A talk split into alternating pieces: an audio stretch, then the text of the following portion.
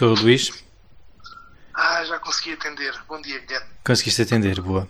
Olha, tenho uma novidade para ti. Olha, deixa-me só contar uma coisa que eu não estava a conseguir, atender e receio que seja por ter lavado o telemóvel ontem. Tu lavaste o telemóvel, Eh, Luís? Sim, eu, portanto, saí à rua, estou de quarentena. A malta tem que lavar as mãos. Mas eu toquei no telemóvel, portanto senti necessidade de lavar também o telemóvel com sabão porque é melhor que usar o álcool.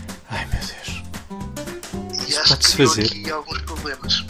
Ok. Ahm, Isto supostamente é à prova d'água, mas agora suspeito. ok. Ah, não sei exatamente o que é que te posso dizer em relação a isto, mas confesso alguma surpresa. Estou surpreendido. Deseja-me sorte. Olá, este era o Luís Belo, o responsável pela comunicação do Projeto Creta. Eu sou Guilherme Gomes e esta é a 11 Carta de Creta. No verão de 2016, numa tarde que já não consigo precisar, eu conduzia a moto em direção a norte, na Estrada Nacional número 2. Estava a caminho de Chaves, cidade onde ia pernoitar. O dia estava limpo, um dia de sol. Era, afinal, o pico do verão. E ao longe, ali em frente, por cima de Chaves, imagino, começo a ver, branca e elevada, aquela que ainda hoje considero a nuvem mais bonita que alguma vez vi. A nuvem parecia quase sólida. Uma gruta flutuante, tão grande e tão densa que se fazia sombra a si mesma. Encostei a mota, fotografei a nuvem e continuei o caminho. Incapaz de ignorar a presença dela, à medida que eu avançava, mais da nuvem conhecia. E à medida da sua revelação, o encanto que sentia pela sua beleza começou a transformar-se em receio. É que aquela nuvem se diluía num céu cinzento, um teto negro, e sobre a cidade de Chaves eu conseguia distinguir uma cortina de chuva. Ali estava eu, rapaz no início dos vintes, a conduzir uma mota em direção a uma tempestade. De novo, encostei na berma da estrada. Desta vez não tirei nenhuma fotografia. Não queria tirar nenhuma fotografia. Tinha medo. Simplesmente. Da mochila tirei um impermeável.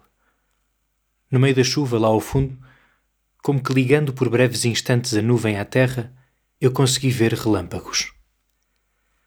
Nesta circunstância, inevitavelmente humilde, apertei o impermeável e continuei o caminho. Começo por contar esta história por ser uma em que me confrontei com o medo. E ao confrontar com o medo, confrontei-me com uma imagem um pouco mais clara do que sou. Ora, ao ler Simone Weil, aprendi que no teatro grego havia esta ideia de que o sofrimento era indispensável para conseguir o conhecimento.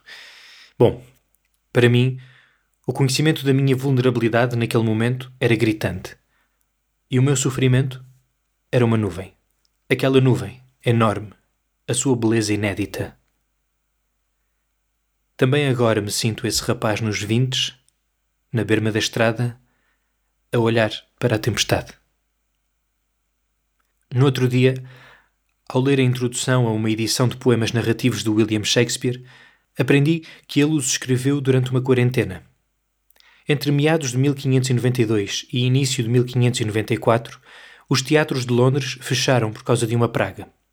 Shakespeare usou esse tempo para escrever Vênus e Adonis, O Rapto de Lucrécia e outros longos poemas narrativos. Ele descreve a escrita destes poemas como um exercício que serve para fazer algo desta hora vazia e manter o lobo afastado da porta. Eu li isto e pensei em nós. Pensei no ano de 2020, neste momento de distanciamento social, e num movimento otimista pensei: como fazer algo desta hora vazia?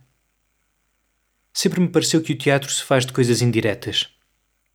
Desde que comecei a trabalhar, comecei a perceber que o teatro era mais sobre estar com as outras pessoas do que dizer coisas a outras pessoas.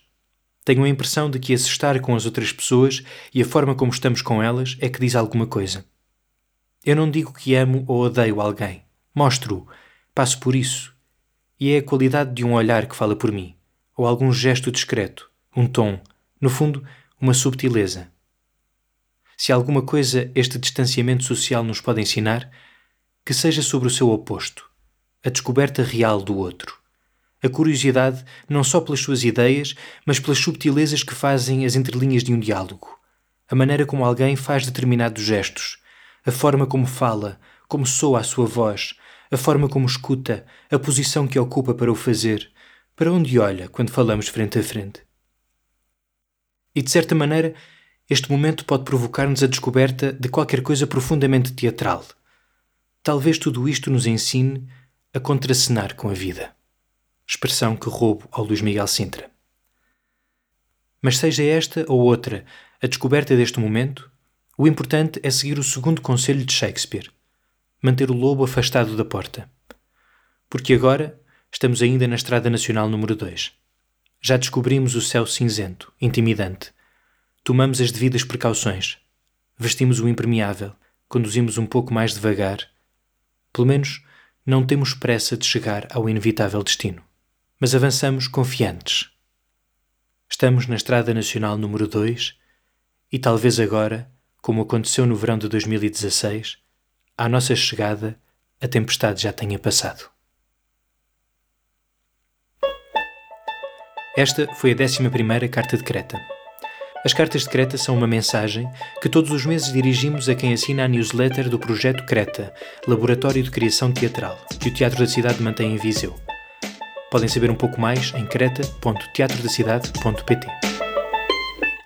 Despeço-me, lembrando que podem responder a isto que acabo de ler através do nosso e-mail creta.teatrodacidade.pt. As músicas usadas nesta gravação vêm do site bensound.com. Creta, Laboratório de Criação Teatral, é um projeto apoiado pelo município de Viseu através do Viseu Cultura. Obrigado por ouvirem. Até ao próximo mês.